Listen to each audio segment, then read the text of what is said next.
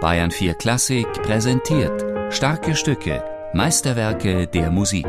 Immer samstags um 17 Uhr in Bayern 4 Klassik.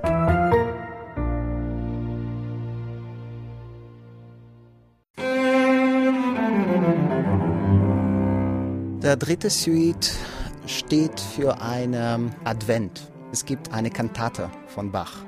Und nach der Entwicklung, gleich vor der Reprise in der Höhepunkt emotional, singen alle zusammen, Soprano, Alto und Tenor, Jesus ist da. Und in dem Moment spielt das Basso Continuo, also Cello und Cembalo. Und das ist der Anfang von der Prälude.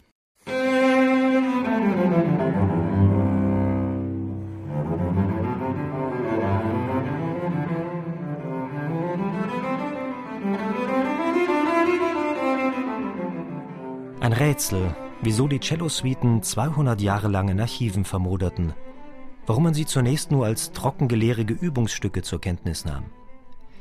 Die Sätze solch eines Instrumentalzyklus, meinte der Bach-Zeitgenosse Johannes Mattison, müssten klingen, als spiele man sie aus dem Stegreif daher. Anspruchsvoll komponiert, schwer zu spielen, aber unterhaltsam im Ohr. Bach schaffte diesen Spagat, indem er als Basismaterial die traditionellen, auch die modischen Tänze seiner Zeit verwendete. Man hat dann diese Abwechslungsprälude, der normalerweise relativ schnell ist. Dann kommt der Alemant, der etwas langsamer ist. Dann kommt der Courant, der wieder schnell ist. Dann kommt der Saraband, der langsam ist. Dann kommt Bourré, Minuet oder Gavotte, der schneller ist. Und dann Jig ist ganz schnell. Etwas langsamer, meint Lippkind, solle man die Allemande spielen. Mit ihr beginnt die Folge der Tänze, und die Diskussion des richtigen Tempos. In der Kürtener Periode von Bach, wo er die Cellosuiten geschrieben hat, sind die Allemanden nicht mehr ein Tanz, sondern eine Art Arie. Man sollte es nicht zu tänzerisch spielen. Man muss nicht vergessen, dass unsere Welt viel, viel schneller ist heutzutage. Da gibt es diese Eleganz von der ursprünglichen Allemand-Tanz, aber es ist nicht sportlich.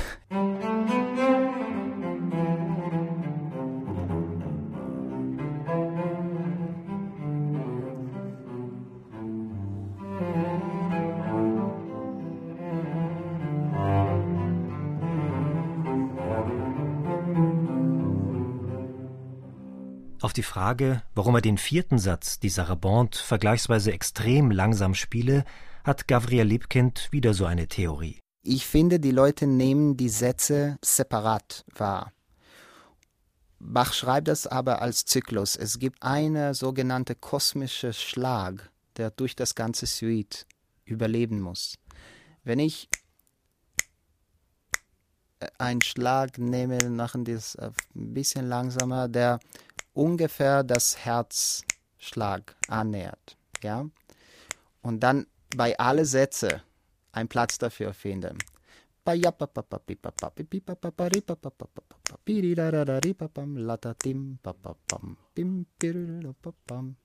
Oder das schwankt ein bisschen, aber das sollte nicht ganz unterbrochen werden, dieser kosmische Schlag. Deswegen scheint es so zu sein, dass der Saraband ist sehr langsam. Wenn man aber das ganze Suite von Anfang bis zu Ende hört, dann hat man eine Art Kontinuität.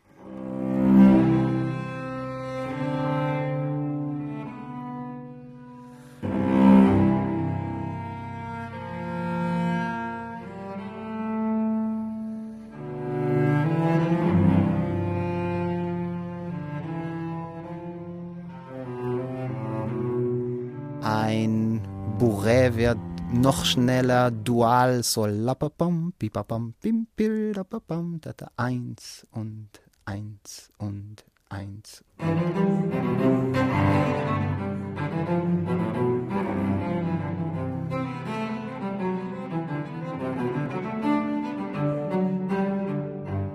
Wichtig ist, dass äh, bei der Jig, das ist so ein Tanz ursprünglich, Sailors Dance wo die haben so auf dem Boden.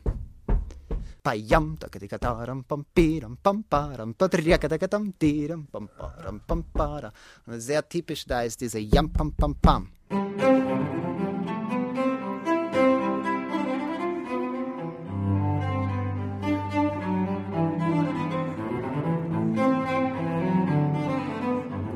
Senza Basso hat Bach unter den Titel dieses Suitenzyklus geschrieben, ohne Bass.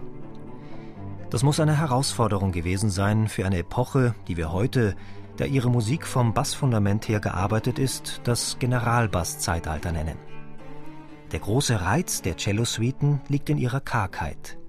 Mit minimalen Mitteln, vier Seiten, vier Fingern, hat Bach ein Meisterwerk geschaffen, komplett mit Harmonie und Kontrapunkt bis hin zu mehrstimmigen Fugen. Allerdings, der Hörer muss mitarbeiten.